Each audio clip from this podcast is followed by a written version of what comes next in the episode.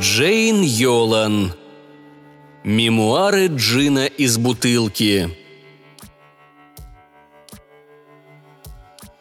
Море было темным, точно запекшаяся кровь, а вовсе не цвета вина, как поют поэты.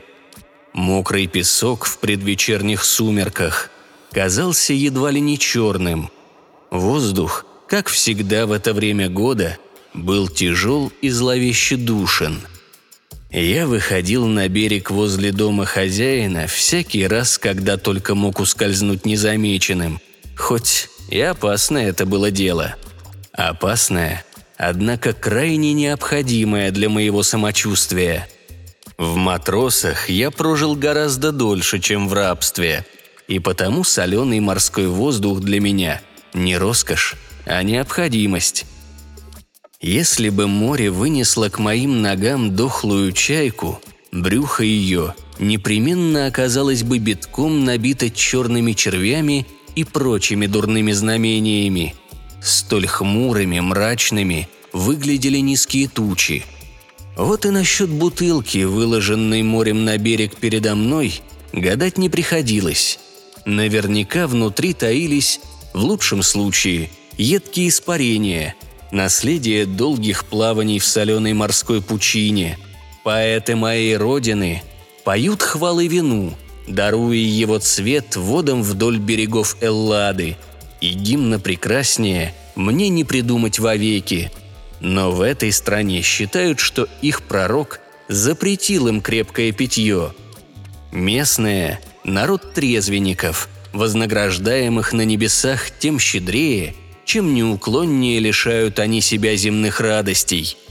Такого порядка я совсем не одобряю, ведь я-то по рождению грек, а по убеждениям – язычник, вопреки всем домогательствам хозяина. Просто чудо, что согласно безжалостным хозяйским законам я еще не лишился глаза, уха, а то и руки. Он находит меня потешным – но с тех пор, как я в последний раз выпил, минуло уже семь лет. Бутылка.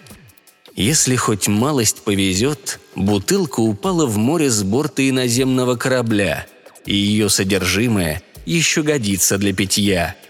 Но если бы мне хоть малость везло, разве я, греческий моряк, выброшенный на этот берег так же, как эта бутылка под ногами, попал бы в рабство к арабам – Отец, такой же циник, как и его отец, оставил мне в наследство циничное имя Антитез, язвительный нрав и острый язык, достояние, никак не подобающее рабу.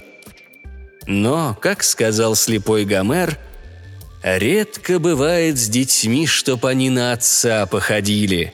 Большую частью хуже отца лишь немногие лучше», Наверное, если вино внутри не испорчено, то уж обязательно окажется жалкой кислятиной неудачного урожая. С этой мыслью я наклонился и поднял бутылку. Стекло было мутно-зеленым, будто море после буйного шторма, подобного тому, что потопил мой корабль и вынес меня на берег рабовладельцев. У дна виднелись темные хлопья – Осадок, несомненно предрекавший, что содержимое для питья непригодно. Я сжал бутылку в ладонях. Пусть согреется. Стекло было слишком темным, чтобы разглядеть содержимое получше. Я переждал волну первого желания выпить и дождался второй, позволяя ей разогреться внутри, словно пламени страсти. У тела тоже есть память, однако должен сказать откровенно – Страсть, как и вино, давно оставались для него лишь смутными воспоминаниями. Рабам не дозволялось прибегать к услугам гурий, и на развод раб моего возраста и расы тоже не годился. Сохранить эту часть собственной анатомии в целости мне удалось только притворяясь импотентом. Еще один из неукоснительных хозяйских законов. Даже в ночной темноте – Лежа в одиночестве на своей подстилке, я отказывался от радости рукоблудия. Весь дом кишел соглядатаями, а евнухи, они такие сплетники. Словом, на хваленную рабскую круговую поруку, а кроме нее ничто больше не отделяло сплетни от скандала, то есть меня от ножа, рассчитывать не стоило. Кроме того, и арабские женщины меня не прельщали. Красивы, но пусты, словно бутылка в моих руках. Дунет ветер в горлышко, и та и другая запоет, только такой напев недорого стоит.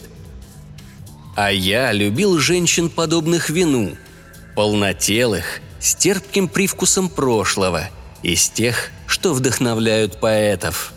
Поэтому в последние семь лет пришлось вкладывать всю страсть в труд – хотя бы и рабский. Слепой Гомер, как всегда, прав. Труд побеждает все, даже застарелую тягу к вину и женщинам. Однако философии не победить движение. Рука нащупала пробку прежде, чем я успел сдержаться, и быстрым движением откупорила бутылку. В воздух взвелась тонкая ниточка дыма, а пробка тут же распалась в труху. Да, урожай впрямь был неудачен. Дымок поднимался все выше и выше и выше, а я стоял с бутылкой в руке, не в силах сдвинуться с места. Столь велико было мое разочарование. Весь цинизм отца и отца его отца не смог бы подготовить меня к такой внезапной утрате надежды – все предвкушения и склонности к философии вмиг утонули в темных безднах отчаяния. Внезапная утрата воли живо напомнила момент пленения и первые, самые горькие дни в рабстве.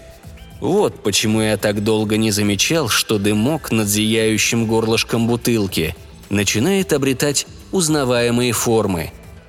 Изящные длинные ноги под полупрозрачной тканью шальвар – талия, которую легко обхватишь ладонями, груди под легкой вышитой жилеткой, круглые, будто спелые плоды граната, лицо. А вот лицо так и осталось дымом в воздухе.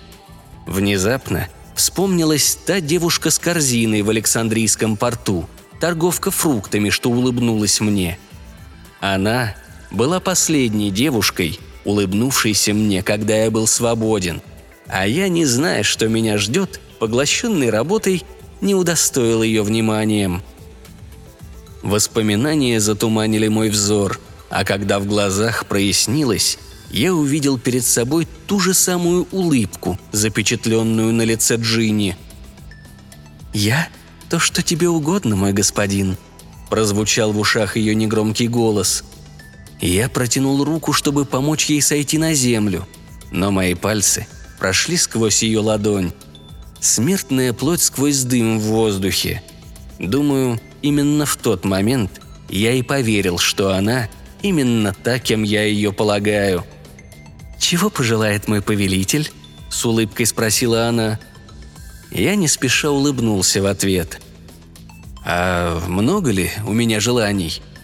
Она покачала головой, не прекращая улыбаться той самой Александрийской улыбкой – одними губами, не показывая зубов, но на ее левой щеке появилась ямочка. «Одно, мой господин, ведь ты вытащил пробку из горлышка всего один раз». «А если вытащу еще раз?» «Пробки больше нет». На этот раз она обнажила в улыбке зубы, а на ее правой щеке появилась вторая ямочка – со вздохом взглянул я на крошки в ладони и бросил их на песок, будто семена. Всего одно. Нуждается ли раб в большем? Все так же негромко спросила она. «Ты хочешь сказать, мне следует просить о свободе?» Я рассмеялся и сел на песок. Мелкие волны, обгоняя большие, защекотали пятки. Ноги мои были босы – я устремил взгляд вдаль. О свободе снова, в мои-то годы стать моряком. О свободе подставлять спину лучам палящего солнца, пока не слезет кожа. О свободе надрывать пупок, удерживая руль под слепящим дождем. О свободе вновь потерпеть крушение и вновь оказаться в рабстве на берегу. Она подплыла ко мне и Нет, она не могла сжать дымными пальцами моей ладони, но я почувствовал кожей легкий ветерок. Наверное, он и был ее прикосновением. Сквозь нее можно было различить морские раковины и белые камешки на песке. О свободе любить Александрийскую девушку, сказала она. О свободе пить хмельное вино. И о свободе жалеть об этом на утро, со смехом ответил я. Она рассмеялась тоже. «А что скажешь ты о свободе позволить себе за ужином жареную куропатку с лимонами и баклажанами? Что скажешь о яйцах вкрутую, посыпанных киноварью? Или о потрохах с корицей?» Все это совсем недавно подали хозяину на ужин. Роскошная пища, как и роскошные женщины, до добра не доводят, сказал я. А о свободе набивать карманы монетами – Отвернувшись и подняв взгляд к тучам над морем, я пробормотал строку из Энеиды. «О, на что только ты не толкаешь алчные души людей, проклятая золотая жажда!» «Вергилий был мудр», – тихо сказала она, и тут же со смехом добавила. «Для римлянина». Тут я впервые присмотрелся к ней повнимательнее. Женщина, знающая Вергилия, будь она хоть человек, хоть жиния, на это стоило посмотреть. Ее тело все еще состояло из тех же клубов дымчатого воздуха. Но черты лица сделались незыблемы. Теперь она ничем не напоминала ту девчонку из Александрии. Ее краса стала намного сложнее. Глаза, подведенные сурьмой, были серы, как дым, того же цвета, что и волосы. Тень на лице подчеркивала скулы – и легкие морщинки в уголках улыбчивых полных губ. Не так юна, как показалось поначалу, но я и сам был далеко не мальчишкой. «О, антитез», — с улыбкой сказала она. «Джины тоже стареют, хотя жизнь в закупоренной бутылке безмерно замедляет этот процесс». Я отвечал ей словами Гомера. «Молодежь рассудительно редко, а от себя в своем обычном цинизме прибавил. В лучшем случае. «Значит, ты полагаешь меня рассудительной?» – спросила она и вновь рассмеялась. Ее смех напоминал звон верблюжьих колокольчиков. Но и крикливый попугай не менее рассудителен, говоря чужими суждениями, будто своими собственными. Не встречал я еще попугаев, хранящих в памяти Вергилия с Гомером, заметил я, глядя на нее – без вожделения, скорее, словно на чудо. Впрочем, и джинов тоже. «А много ли ты их видел?» «Попугаев? Да. А вот джинов нет. Ты первая». «Тогда ты и вправду везуч грек. Ты вызвал ту, кто почитает Аллаха, а не одну из приспешниц Иблиса». «Да, хоть тут мне повезло», – кивнул я. «Так каково же будет твое желание, господин?» «Меня, раба, зовешь ты господином?» – сказал я. «А разве ты сама не хочешь той свободы, что так настойчиво предлагаешь мне? Свободы от заточения в зеленой бутылке, свободы от исполнения желаний любого господина, кто ее не откупорит». Изящная рука смахнула с лба серебристые пряди. «Ты просто не понимаешь природы джинов», – ответила она.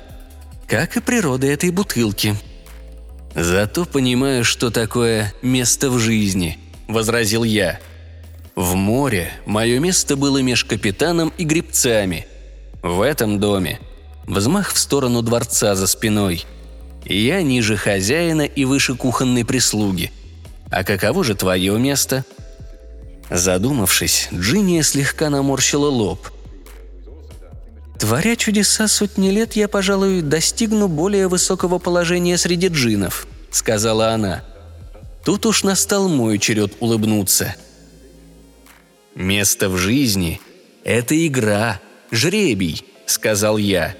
«Оно может зависеть от рождения, от воли случая, от хитрого расчета. И посему не место красит человека, а человек – место».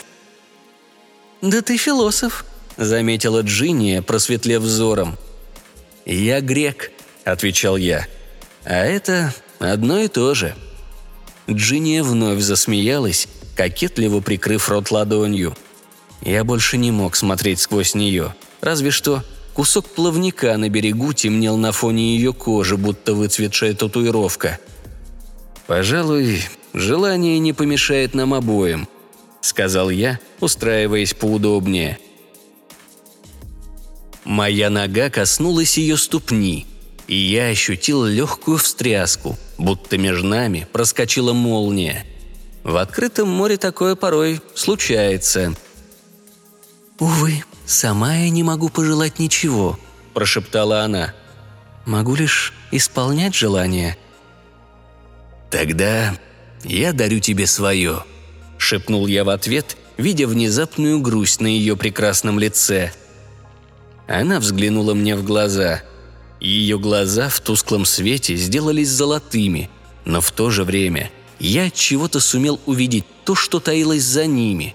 Нет, не песок и волны, но некий иной мир, царство смерчей и огня без дыма. В таком случае, антитез, ты просто потратишь желание без всякого проку, пояснила она – Заметив что-то за моей спиной, она подняла взгляд, и на лице ее отразилась тревога.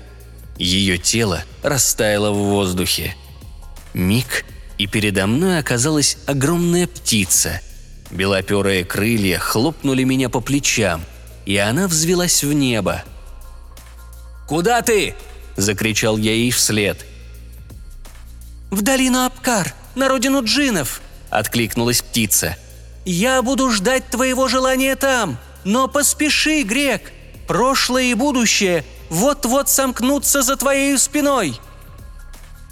Я оглянулся. На каменные ступени хозяйского дома высыпали полдюжины стражников и евнух, с визгом указывавший дряблой рукой в мою сторону. Все они с криками устремились ко мне. Но что они кричали, я так никогда и не узнал – их ятаганы были подняты, а мой арабский частенько подводит меня в минуты страха. Возможно, я закричал от ужаса. Наверняка сказать не могу. Помню, что вновь повернулся к морю и увидел белую птицу, летящую прочь, сияющий круг среди туч. «Возьми меня с собой!» — крикнул я. «Не желаю иной свободы, кроме свободы быть рядом с тобой!» Вздрогнув на лету, птица круто развернулась и понеслась назад, ко мне, с криком «Таково твое желание, господин!» Ятаган свистнул в воздухе. «Да, таково!» – успел крикнуть я, прежде чем клинок вонзился мне в горло.